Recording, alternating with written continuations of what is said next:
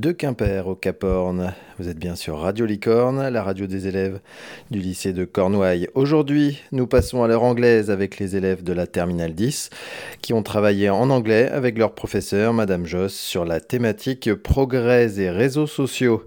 So, Miss Joss, how did this radio project born? When we came here the first time to see what the web radio was, Um, I was very excited to see them in the room, and to be honest, I was very proud as well. Um, when we when we started, when I told the pupils in Terminal 10 that we were going to work on the notion of progress, and I told them that it was going to be about the social networks to illustrate the notion, well, they probably thought it was going to be a little bit boring or something like that. Uh, you know, the old one talking to the young ones and teaching them something. Then I told them that I had absolutely no idea what the social media were uh, Instagram, Snapchat, even Facebook. These are all words that I have no idea what they, what they mean. So, well, the, the thing is, I just hate the very idea of the whole thing. I, I don't see the point of sharing your photos, your private life, and to be totally addicted to this. Um, just because um, people think that because they share this, they have a great um, life. I just hate the idea. So I needed them to convince me. And to be honest, honest, sorry, they failed. They totally failed. They haven't convinced me, but it was really funny. Um, the the funny thing about the whole thing is that at the end, I thought they were going to convince me easily with their ideas, and they ended up saying, "I don't know, it's just good." Why am I on the social media all the time? I don't know. It's just fun.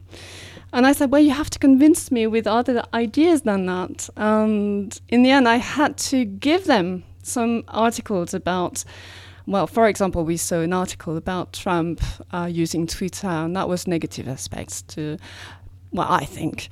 And then we were in the middle of the stories about Weinstein and um, hashtag Me Too. So I learned what Twitter was really.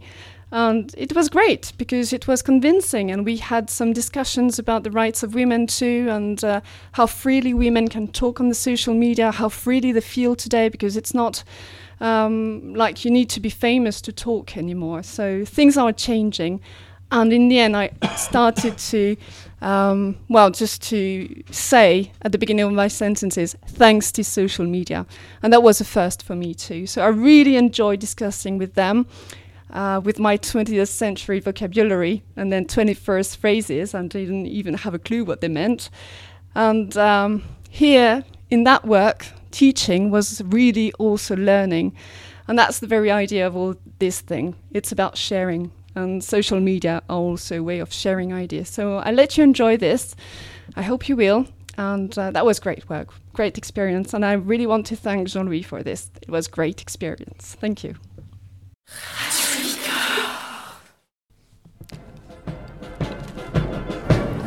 You're in front of Buckingham Palace in London. London. In London. In London. In London. Choose a job. Choose a career. Choose a family.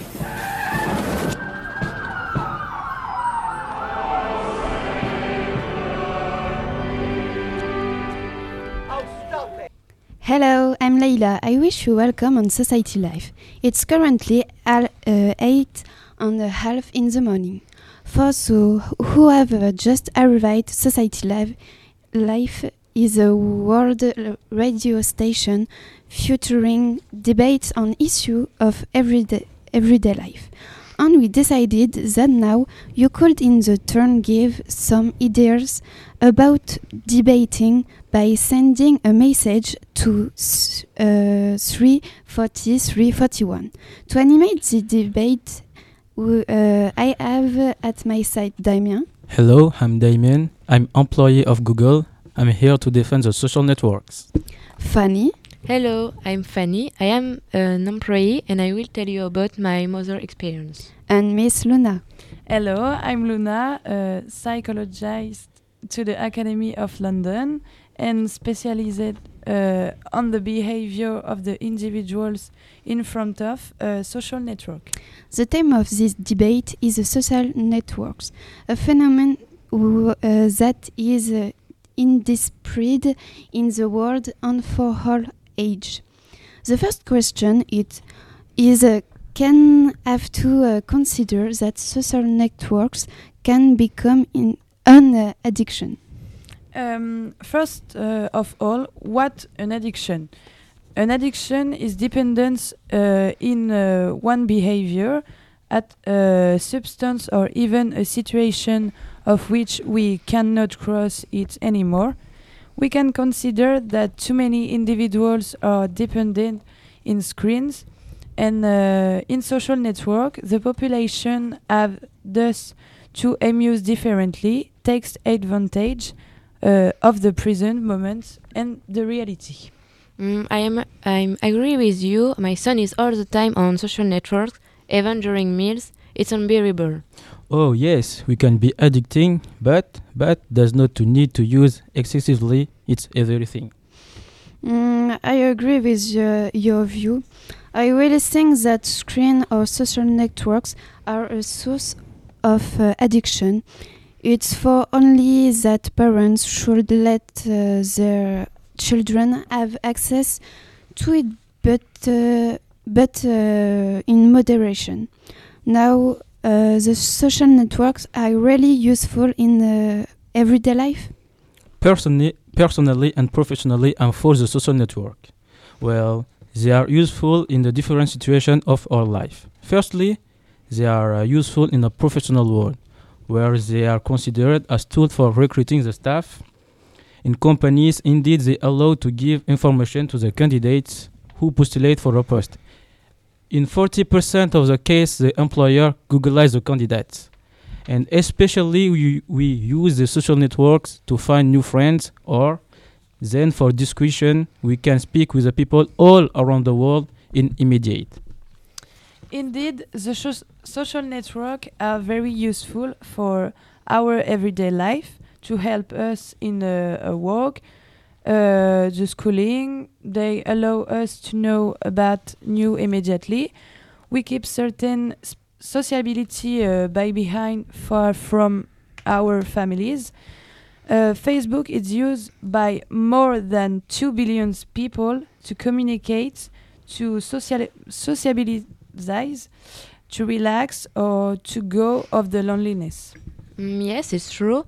But uh, when we are on social networks, we don't enjoy our present moment and we spend less quality time with those we love.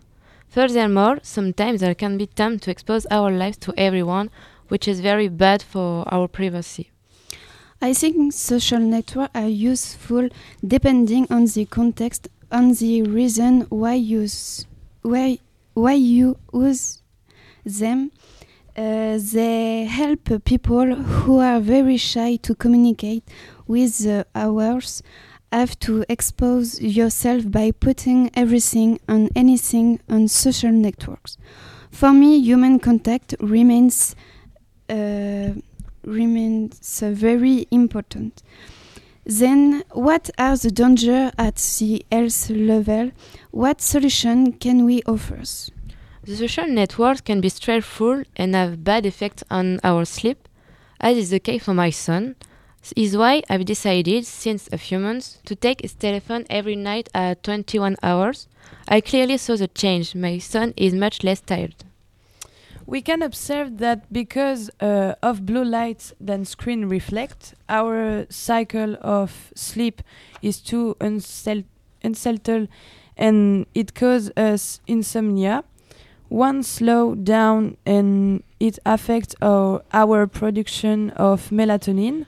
The melatonin uh, is the hormone of um, of the sleep which the men produce when our eyes are closed. Uh, screen prevents our sight from developing uh, well.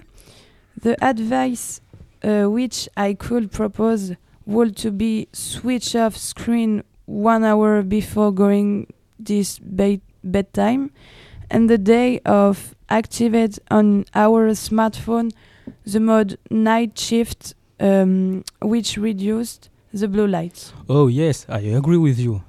That can be dangerous if we make an excessive use for ease.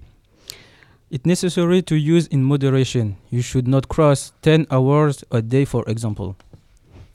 I join quite the opinion of Fanny. These have been scientifically proven, uh, proven as so well told by Louna. So, if I understand correctly, it all depends of on the time of use.